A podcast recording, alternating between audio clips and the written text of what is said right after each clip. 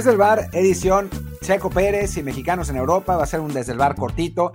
No tanto porque Checo Pérez no ganó, ni, ni siquiera le fue bien, ni porque los mexicanos en Europa no jugaron, sino porque tenemos compromisos y pues no, no se puede grabar siempre 50 minutos como ha pasado últimamente. Así que, que va a ser cortito, pero bueno, para no gastar más tiempo, yo soy Martín del Palacio y está conmigo Luis Herrera.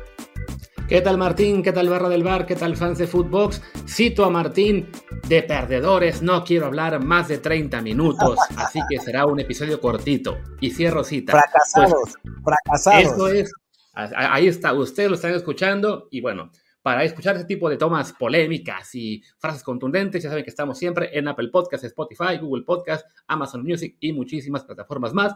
Por favor, suscríbanse en la que más les guste. Y si es en Apple o Spotify, de preferencia, también déjenos ahí un review con comentario. El review, por supuesto, de 5 estrellas para que más y más gente nos encuentre. Como hoy es día cortito, me voy a saltar lo de poner un review. Vámonos directo al tema. No sin antes mencionar que estamos en Telegram como Desde el Bar Podcast.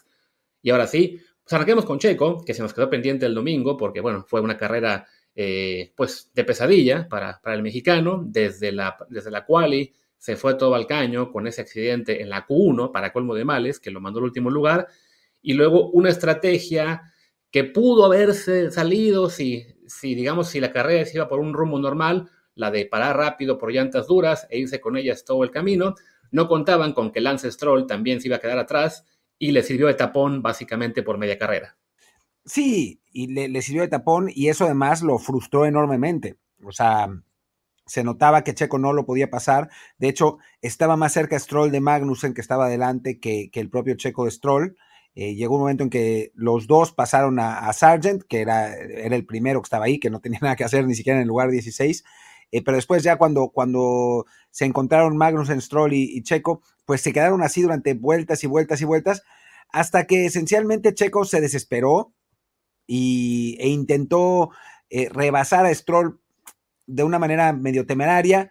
Stroll le cerró el camino, Checo se quejó de que Stroll lo había sacado fuera de la pista, em, porque bueno, Checo lo había rebasado por fuera de la pista, le, dijeron que tenía que, que, devolver la posición, se volvió a quedar atrás y después chocó, o sea, todo mal.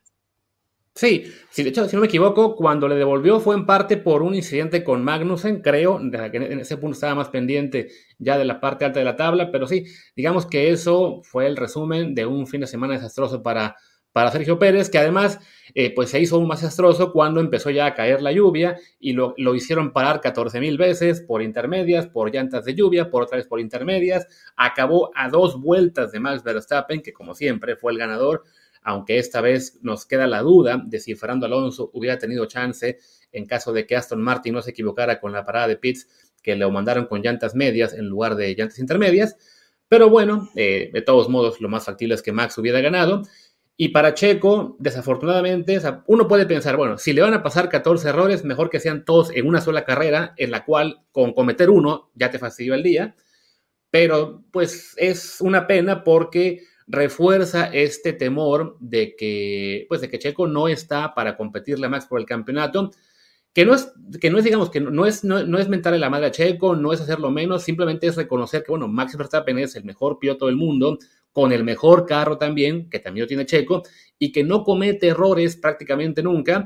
Y Checo, desafortunadamente, pues le ha pasado también años anteriores, la presión de repente le gana, se desespera y no entiende que su única posibilidad de pelear por el título realmente es la consistencia, es aceptar que puede quedar segundo en casi todas las carreras que quedan, que le va a ganar por ahí una o dos quizá a, Max, yo creo que sí lo va a hacer porque habrá más pistas que se le den a Checo, como ya se le dio a Arabia, como ya se le dio eh, Bakú, pero su apuesta es ser consistente, quedar siempre segundo, que Max tenga tres abandonos o cuatro, y por ahí habrá una posibilidad. Cuando, cuando Checo se presiona en pensar, tengo que estar eh, al nivel de Max, tengo que ganar la carrera, si no le gano es un fracaso, pues es más propenso a errores, como se cometió en Mónaco, y se hace ya insalvable lo que de por sí era una distancia muy difícil de superar. Para mí está hecho, ¿eh? O sea, yo creo que ya es muy complicado lo del campeonato, porque incluso decíamos, bueno, quizás Max puede abandonar en una carrera y entonces Checo con eso, pues le reduciría eh, todos los puntos. Y, pero ahora ya no es ni siquiera así. O sea, si Max abandona una carrera y Checo la gana, aún así Checo no eh, superaría a Max Verstappen, volvería a estar a siete puntos.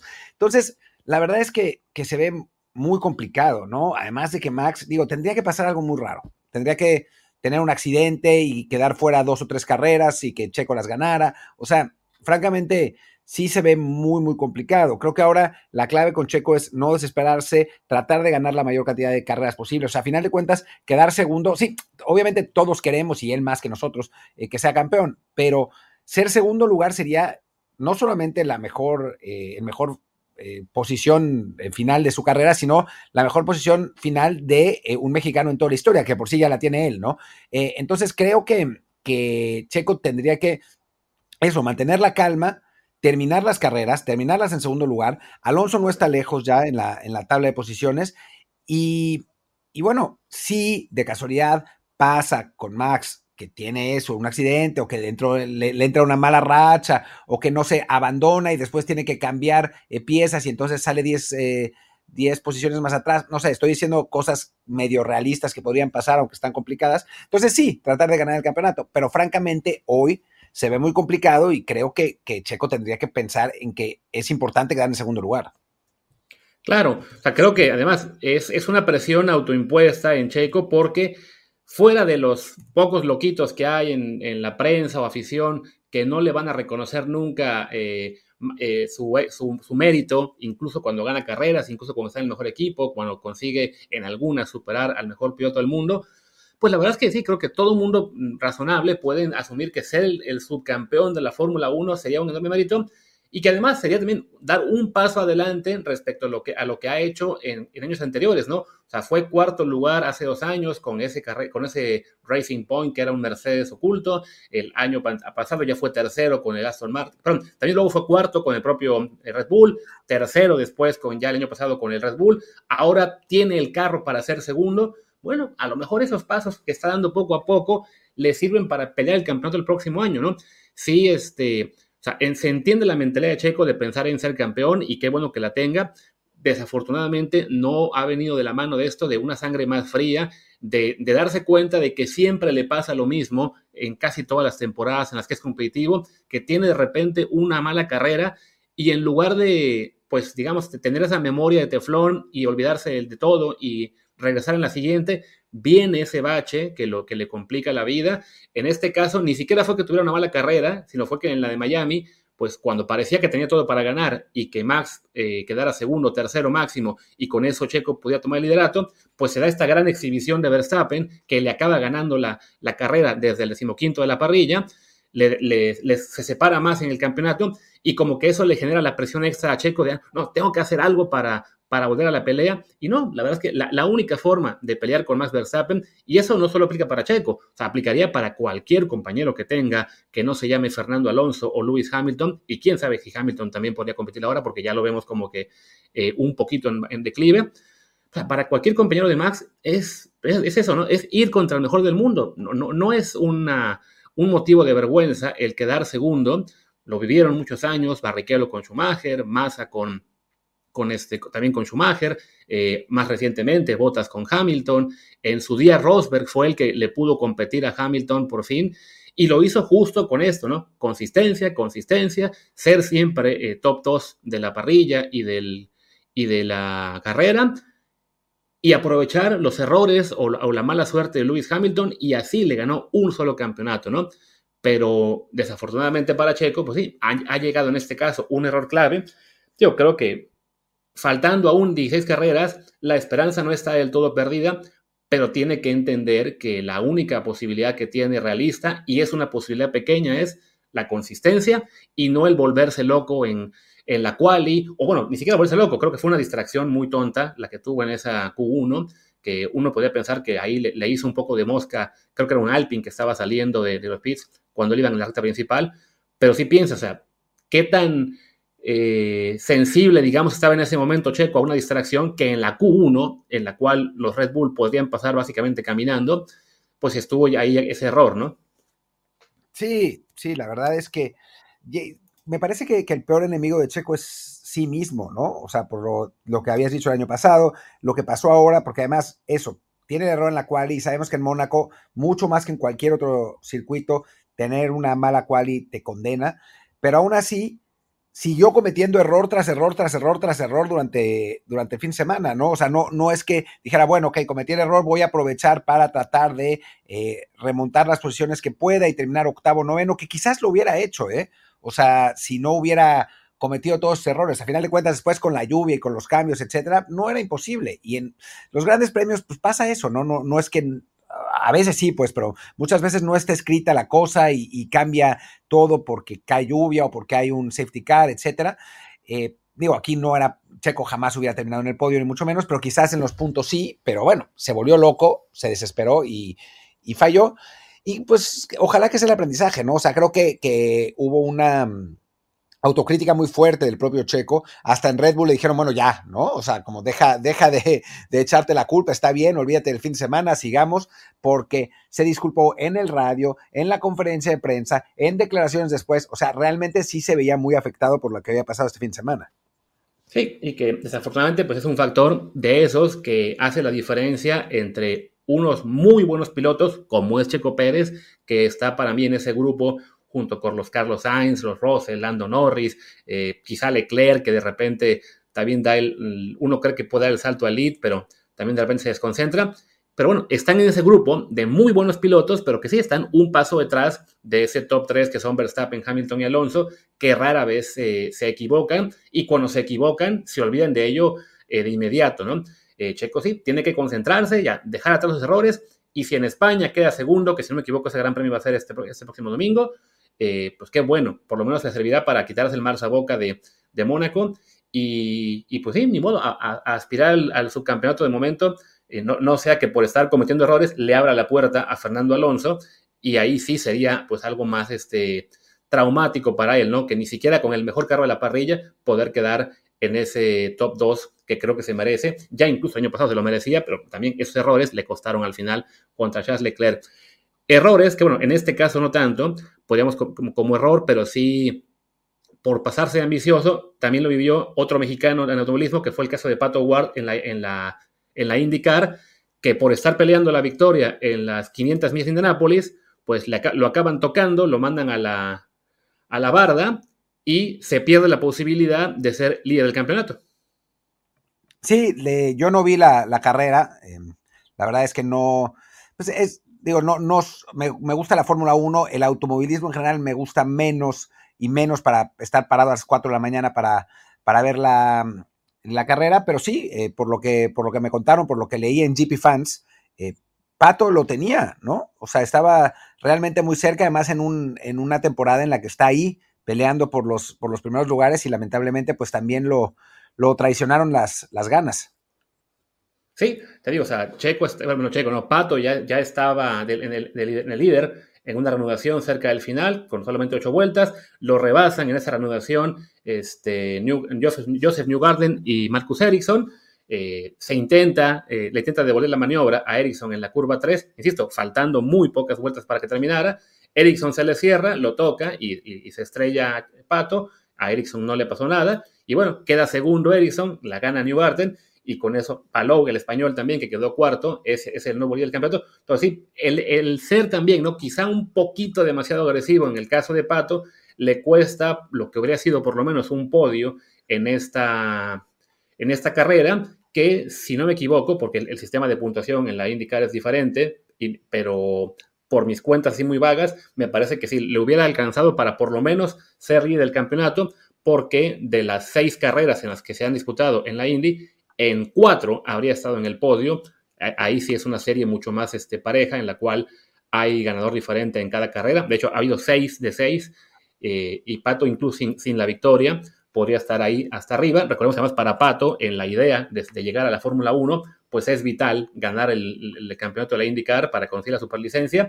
Creo que si quedara segundo o tercero también le alcanzaría, pero bueno, la, mejor forma también de llamar la atención de los equipos de Fórmula 1 y decir, yo merezco el asiento que sigue, pues será superando precisamente a un Alex Palou, a un Colton Herta, que ya se vino un poco abajo, y sobre todo a pilotos que estuvieron antes en Fórmula 1 y no fueron muy relevantes, como el propio Ericsson, que claro, si te ganan, pues te dejan en mal, te dejan mal parado de cara a las escuelas de Fórmula 1.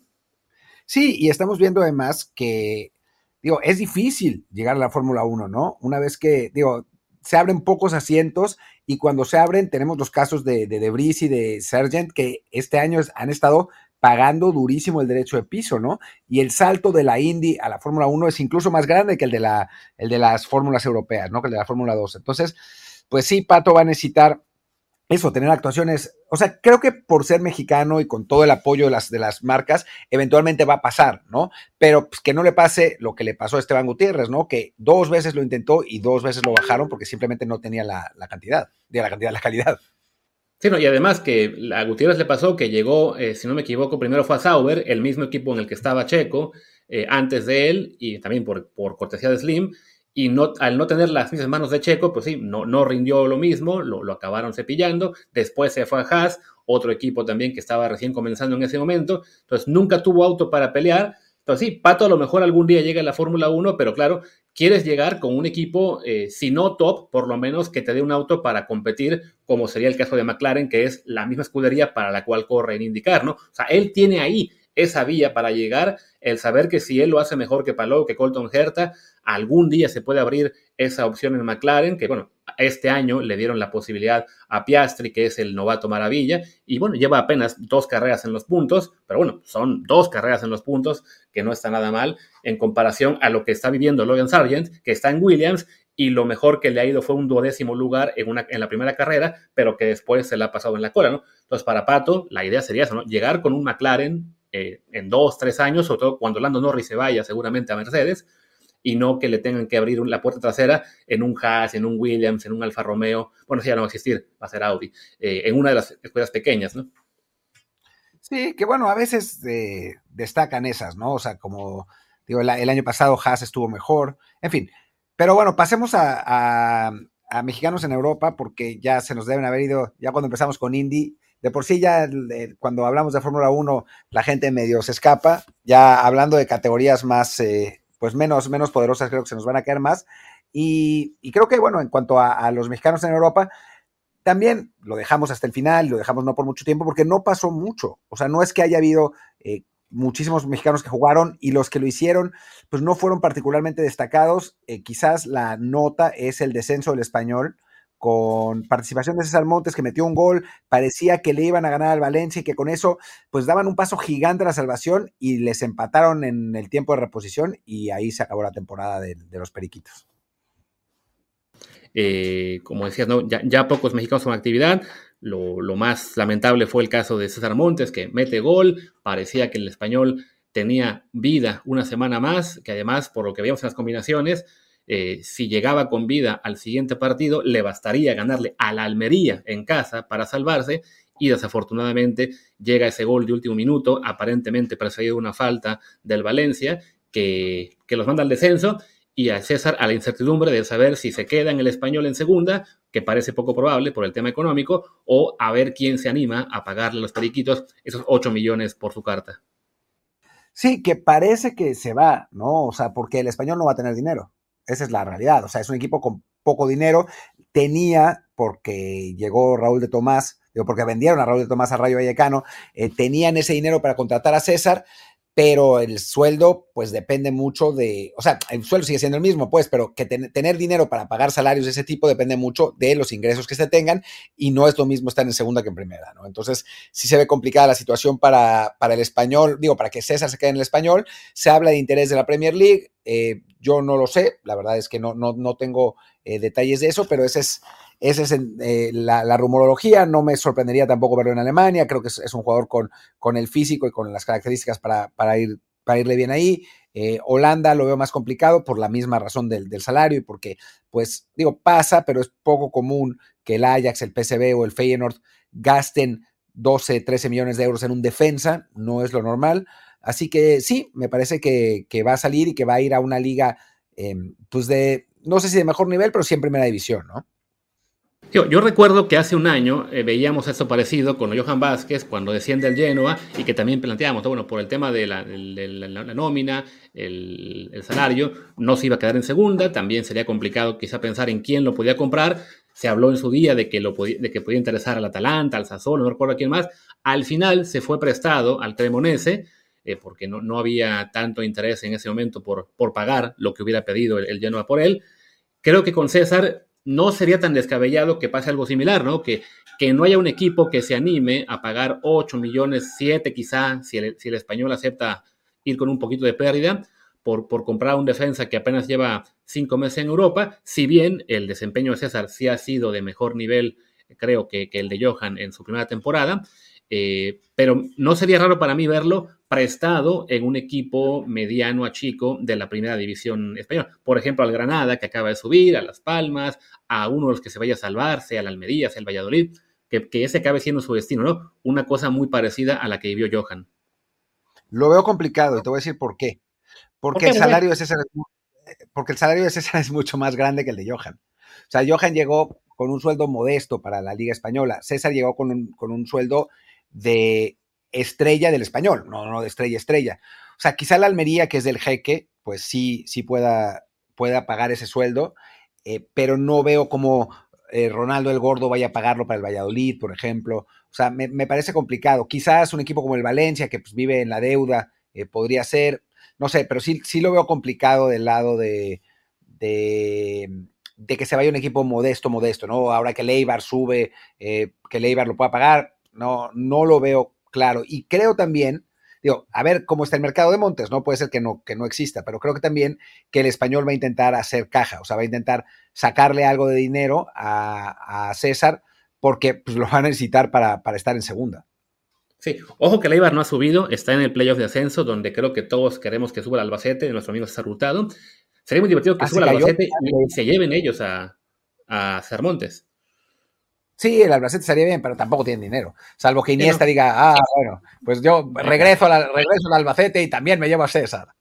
Así es. Digo, el chiste es que el, el, yo entiendo el, el, tema del sueldo, el, el, detalle en contra es eso, ¿no? Que a ver quién se anima a comprarlo eh, por el tema de que lleva muy poco tiempo en Primera División Europea, ¿no? Digo, sí creo que su, su desempeño fue mejor que el, de, que el de Johan Vázquez con el Genoa, en una liga que además tiene a lo mejor más reflectores, como es la española, eh, un club como el español, también un poco más conocido, eh, podría ser, pero bueno, si, si llega ese equipo que, que, se anime a pagar eso, ¿no? 7, 8 millones, pues sí, se lo, lo, lo comprarán y lo veremos compitiendo en un mejor nivel, pero no me sorprendería si resulta que lo vemos cedido en otra parte.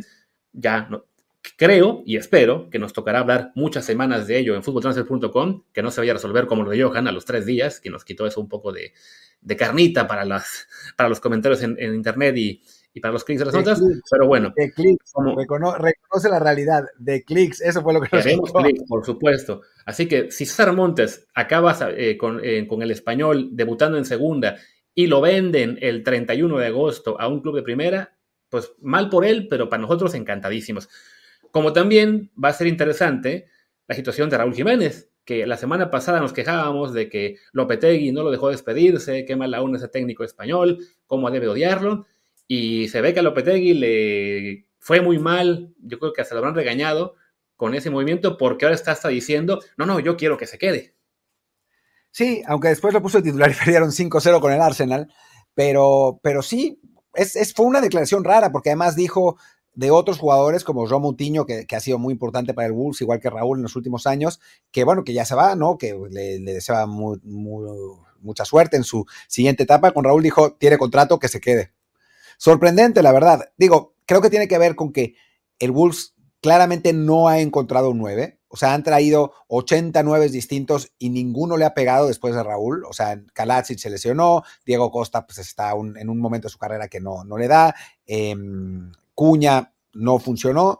Eh, creo que, que, en ese sentido, pues la idea de Lopetegui, si es que no lo venden o si es que no fue un movimiento de relaciones públicas, es mantener a Raúl como garantía, ¿no? Pero van a traer a otro 9. Eso me parece clarísimo que, que tienen que, sí. que, llevarse a Santiago Jiménez, quiero decir, a otro 9 de otro lado, como para, para tenerlo de titular y en todo caso Raúl que quedara como, como relevo, porque en este momento parece difícil ver a Raúl como una garantía de ser titular en, el, en un equipo de media tabla de la Premier League. Esa es la realidad.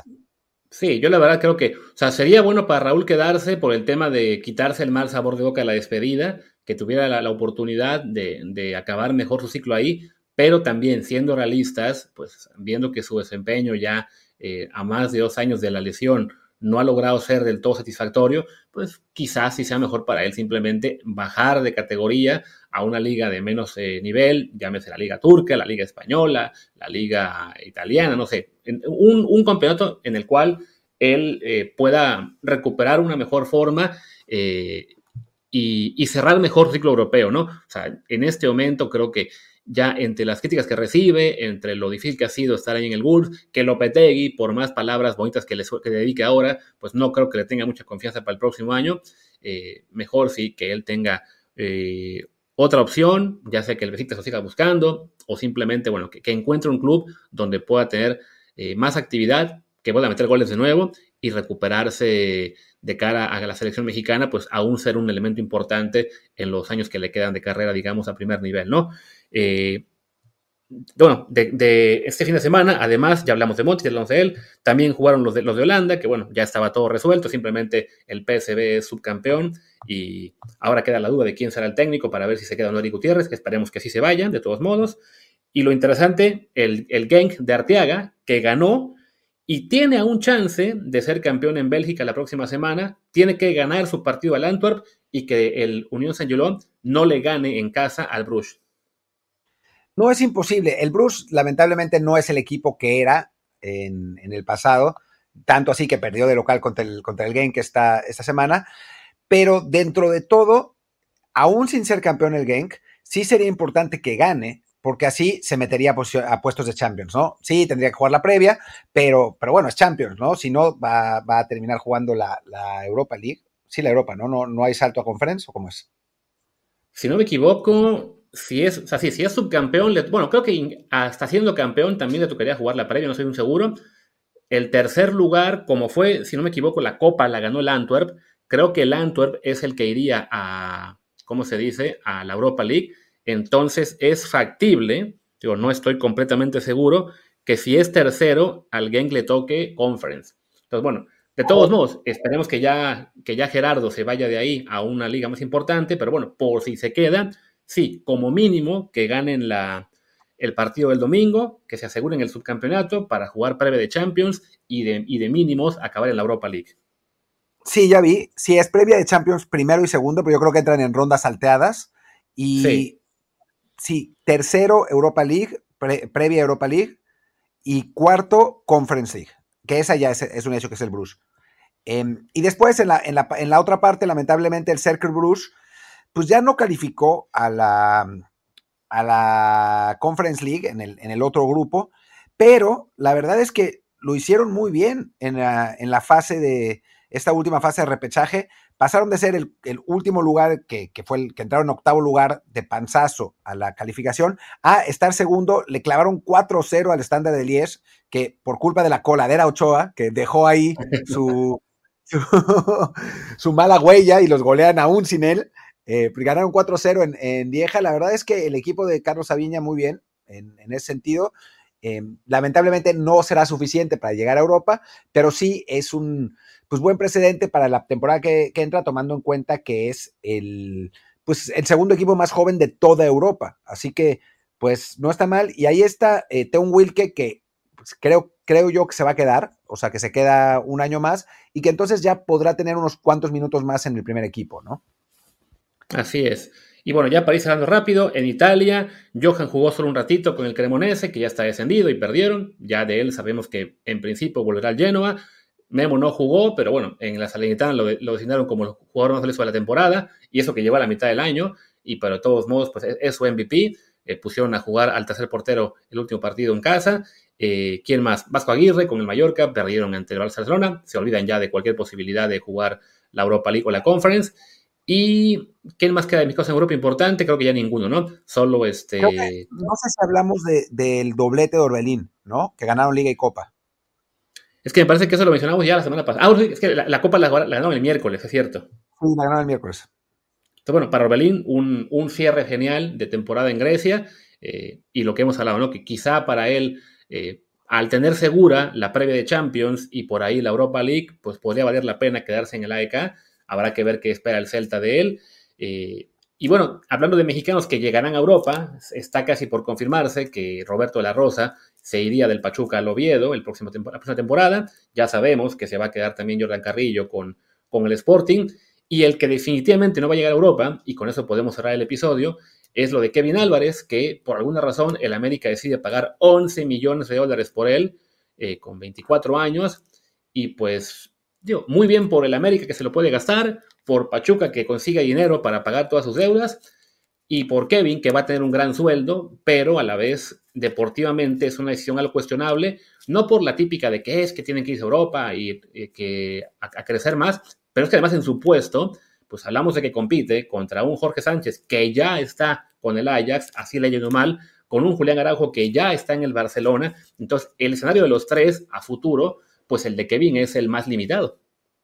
Sí, la verdad es que, digamos, seguramente está pensando en. Digo, primero Pachuca está pensando en el dinero que le van a dar, ¿no? Entonces, a final de cuentas, con ese. O sea, esa cantidad de dinero es, es realmente brutal, es irrechazable por un lateral derecho. No, nada, contra Kevin Álvarez, pero es un lateral derecho, ¿no? Es, es la posición quizás menos importante del fútbol. Y lo dice alguien que jugó muchos años de lateral derecho. Em, y después, pues creo que a Kevin le van a pagar un salario que no había tenido nunca, ¿no? En América. Entonces, en ese sentido, garantiza su futuro, pero sí, en cuanto a clave selección, pues que Julián Araujo esté en el Barcelona, pues lo hace eh, complicado. Jorge Sánchez seguirá en Europa, ya sea con Ajax o con alguien más, así que pues estarán peleando entre los dos. Y Kevin, que ya de por sí estaba un paso atrás, creo, creo que ahora estará tres o cuatro. Sí, no, y por más que se enojen algunos fans de la América, me dicen, pero es que a ver, eh, va a jugar siempre, o los que son anti-América, pero es que los promotores lo van a obligar a estar. No, la verdad es que Kevin, cuando ha estado en selección, no le ha ido muy bien últimamente, no jugó muy bien tampoco en el Mundial. Y sí, lo de Jorge habrá sido una temporada complicada en, Holanda, pero ya hemos visto a muchos mexicanos eh, pasar de un primero a segundo o tercer año en Holanda y levantar mucho el nivel, así que por, por perspectivas y futuro, lo de Jorge eh, debería ser mucho mejor y ni se diga lo de Julián. Entonces, bueno, movimiento cuestionar lo deportivo, aunque sí, si en la cartera le va bien a Kevin, pues también se vale, ¿no? No todos tienen que estar pensando en clave de selección. Y además, qué bueno que sea un jugador que ya tiene a dos tipos adelante de él, entonces nos duele menos que su crecimiento pueda verse un poco limitado. Sé que tienes poco tiempo ya, así que supongo que podemos ir ya despidiendo ese, episodio, ¿no? Pues ahí está. Muchas gracias a todos. Yo soy Martín del Palacio. Mi Twitter es arroba martindelp. Yo soy Luis Herrera, el mío es arroba LuisRHA, el del programa es Desde el Bar POD, Desde el Bar Pod. En Telegram estamos como Desde el Bar Podcast. Muchas gracias y regresamos probablemente pues el jueves después de la final de Europa League salvo que mañana Martín quiera hacerle previa. Bueno, a ver, Europa League no es lo importante, lo importante es la Conga Champions, pero bueno, ya hablaremos de eso. También. Venga, chao. Chao.